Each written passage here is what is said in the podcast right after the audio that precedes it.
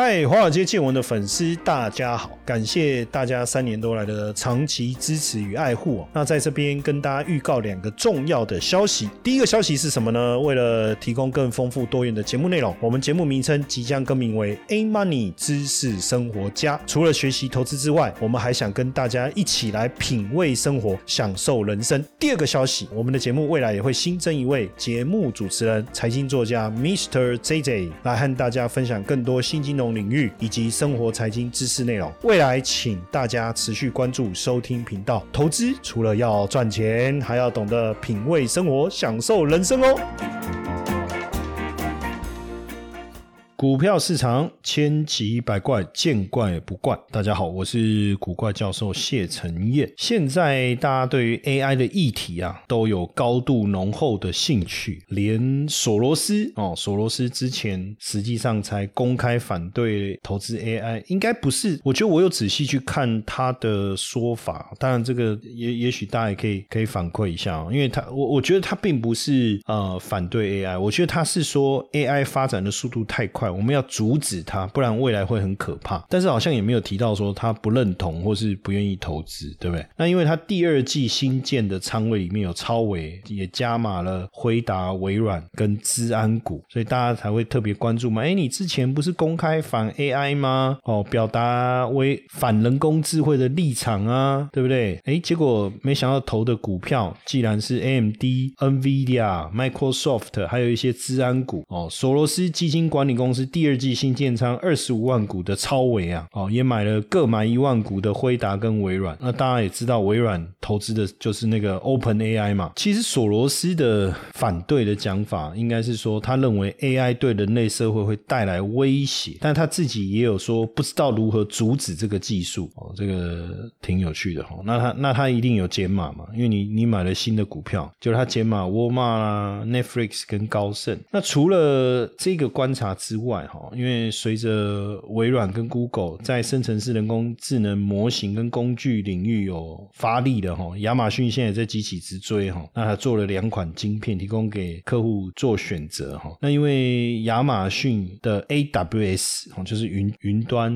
空间哦，云计算这个领域哦，AWS 算是全球数一数二的哈。应该说 AWS AWS 在云领域这个主导地位，应该就是是以它的这个。呃，亚马逊的一大优势哦，一大优势。AWS 是全球最大的云计算供应商哦，占了百分之四十的市场份额，就 market share 哈。那当然，这个亚马逊推这个生成式 AI 的进度稍微比较慢。你看，它到今年四月才推出了大型语言模型 Titan 哦，还有一项名为 Bedrock 的服务，帮助开发人员使用生成式人工智能来增强软件的。这这个功能，那所以现在亚马逊也开始急起直追了哈。那当然，其他对 AI 这个领域想要搭上啊，应该是说想要搭上这一段的列车，那也要投入更多的一个资金呐，要投入更大更多的资金。那实际上现阶段呢，也不止 ChatGPT 啊，因为 Google 也推出了它的大语言模型 Bar。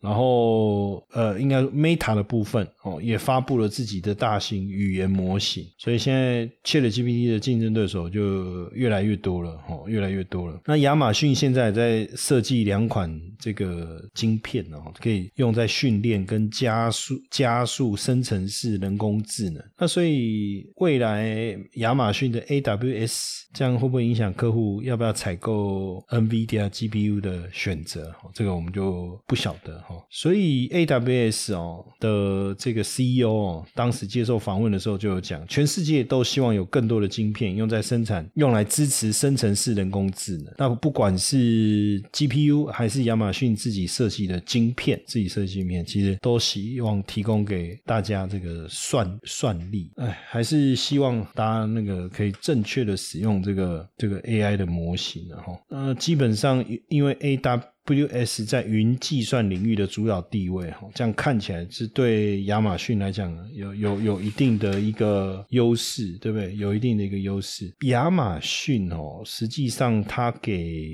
员工的一个手册当中哦，实际上也点名了几家 AI 的公司哦，他们的发展。但是亚马逊还是把自己定位成一个老手了哈。那现在这个 Google 也在开发一个叫 Chrome OS AI 的写作工具哈，这个是 Google 哦致力于这个部分的一个投入哈。那呃有三个代号哈，阿欧卡应该是欧卡，然后 Meka。Menta 哦，被考嘛，考不嘛？不是我我没有乱念啊，这是念没没没没被考，没没考，没没考，没考，发音可能还是要正确一点比较好。那所以这个部分哈，当然就变成是一个有趣的一个方向哈。那 Google 也致力于把生成式 AI 融入到自己各家的产品嘛，包括 Google Docs，还有 Gmail 等等啊，甚至这个地图功能的选项，未来透过 AI 的运算。之后所能够提供的路线应该会比过去更精准吧？哦，那英国也研究 AI 经过训练以后，就可以从打字的声音来辨识密码，然后不管你是呃哪一种键盘，哇，它那个准确率都可以高达九十以上哦。那所以根据调查啊，美国人接受机器人照顾哦，就是说未来我们这个时代跟现在的年轻时代最大的差别是，我们都会留一个提袋，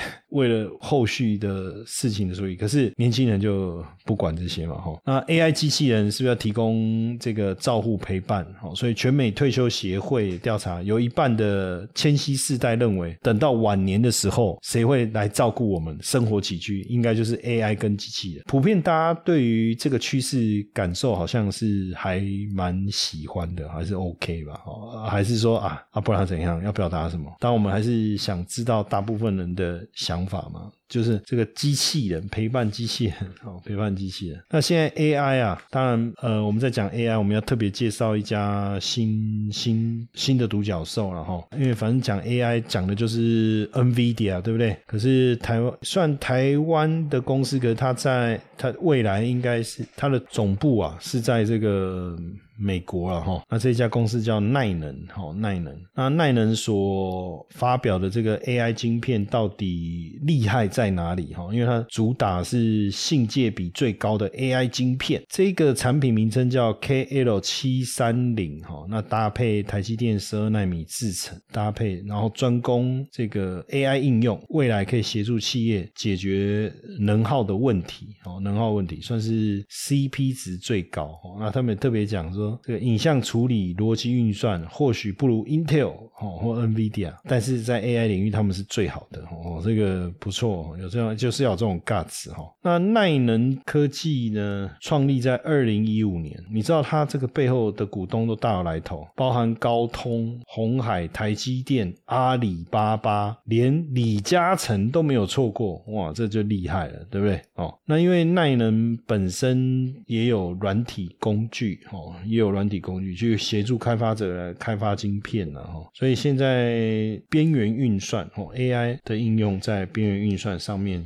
的需求就会越来越高。那耐能的晶片，就这家公司叫耐能，然后能耐反过来写，哈是耐能。它就在特定的情况下，就是它边缘运算的表现会比通用的 GPU 来得好。哦，那现在这个产品也获得德国、日本客户的一个询问，哈，那可以运用在车用 ADAS 去做全画面的侦测，然后另外在智慧安防上面也有显著的一个成绩。那耐能算是进驻新竹科学园区第一家专门以研发人工智慧晶片为主的公司哦。那最近因为切了 GPT 的这个话题实在太热了哈，那李嘉诚旗下的维港投资。哦，那高通啊、红海、华邦电、旺宏都有投，哎，都有投这个耐能哦，耐能智慧这家公司。那目前，因为它主要提供的就是边缘 AI 运算，目前松下、红海还有几个汽车大厂都是它主要的客户。那耐能的高效能轻量级可重构神经网络架构，哦，这名字很长哦，高能效轻量级可重构神经网络架构解决，这个厉害。嗯，那因为边缘运算其实面对几个问题，第一个是资料延迟性，第二个安全性，第三个成本，所以未来这个部分可能要留意一下了哈。那 Chat GPT 是以当前业内主流哦，是 Transformer，所以有了这个耐人的一个切入哈，这个也是为什么红海要砸大钱哦，砸大钱交易总金额哈，八月初的时候，红海又加码了大概台币四点四亿，非常惊人，所以确实也看好他所所做的这个边缘。AI 晶片哦，耐能的晶片效能哦，如果你跟国际大厂比起来哦，也并不输哦，甚至可能在某个部分的表现会更好哦，某个部分的表现会更好。哦，所以对难人来讲，哦，他他有一句话，我觉得讲挺有效，说 AI 晶片由我们定义，最早当然是 CPU，CPU 是逻辑晶片，再来就 GPU 嘛，绘图显示晶片，所以现在这个 AI 晶片在边缘运算的这个角度趋势之下，哦，应该变得会非常吸引人，哦，会非常吸引人。但这里面有一个有趣的故事，哈，就讲到奈人科技，哈，他的这个创办人，创他的创办人是刘。俊成哦，是台湾人。那毕业以后在三星、晨星、高通工工作过哦。后来跟老同事创业，把总部设在美国。耐能科技是以 AI 晶片、软硬体设计起家哦，在中国知名的 AI 排行当中哦，耐能科技的实力是赢过商汤、寒武纪哦这些独角兽等级的公司，而且股东哇赫赫有名啊哦，阿里创业者基金、中华开发、高通。红杉资本等等，所以在讲这个耐能科技哦，大家就讲到一个，这个算八卦吧，哦，就是当时呃耐能科技的创办人哦，那为了打开知名度哦，跑去跑去参加这个中国的选秀节目哦，我是创应该是那个节目叫什么？我是创始我是创始人啊，创始人就创办人嘛哈。那因为他离开学校以后去业界啊，业界其实真的很复杂，大公司有派系哦。那大公司不见得会把资源让你试，后来才想到说跟朋友一起出来创业哈，结果硬着头皮创业什么都没有哈，甚至一开始的时候还在慈济哦，在慈济哦吃免费三餐哦。那二零一六年的时候呢，这个耐能的创办人，二零一六年二月到中国找订单哦，第一个客户是腾讯哦，那腾讯就说，哎，你要不要来拍这个创业选秀节目，叫做《我是创始人》这样哦，然后他想说，哎，反反正。一下就被淘汰了，所以好。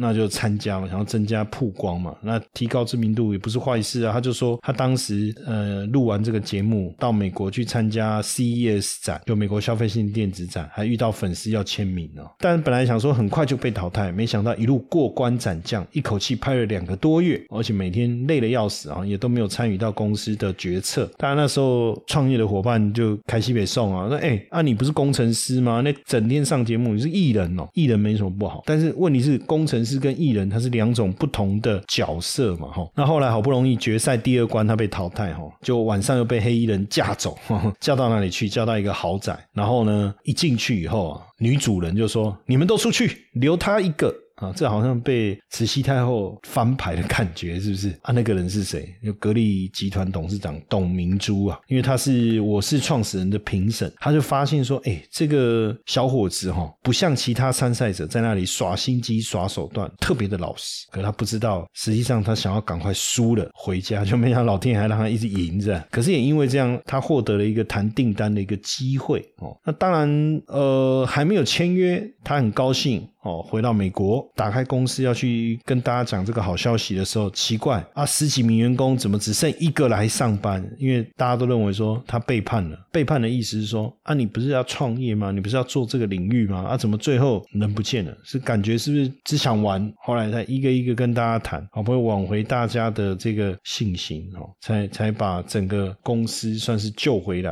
哈。所以你会发现哦，这这一轮的 AI 大战，除了从广达。到这个伟创，再到英业达，到华硕，哦，这中间还有神达，那你更不用讲什么智源、爱普，还是讲到散热，哦，讲到 c o v a s 这些其实都是 AI 大战。但是耐能科技，哎，蛮特别的，因为它毕竟独角兽股价也还没挂牌，未来如果一旦挂牌，会不会也带来一个投资的新的机会？那如果你对这个台股啊，哈，你对这个台股或者是美股的操作，你遇到了瓶颈。哦，你你希望能够有找到一个更容易上手的交易的一个方法哈，我鼓励大家来参加我们八月二十四号八月二十四号的这个课程课程免费的课程说明会啊哈，在这这一堂课程当中啊，我会去教大家怎么样去做现象的观察哦，然后怎么样帮你自己做好这个资产的一个配置，同时也会分享给各位哦，就是我们累计二十多年来的法人的心。法怎么样去做一套这个容易上手的交易步骤哦，而帮自己创造一个长期稳定的收益？我们在八月二十四号晚上哦，再来跟大家聊怎么报名官方 lie 课程的官方赖小老鼠 i u 一七八小老鼠 i u 一七八，输入数字八零二零哦，就会出现这个课程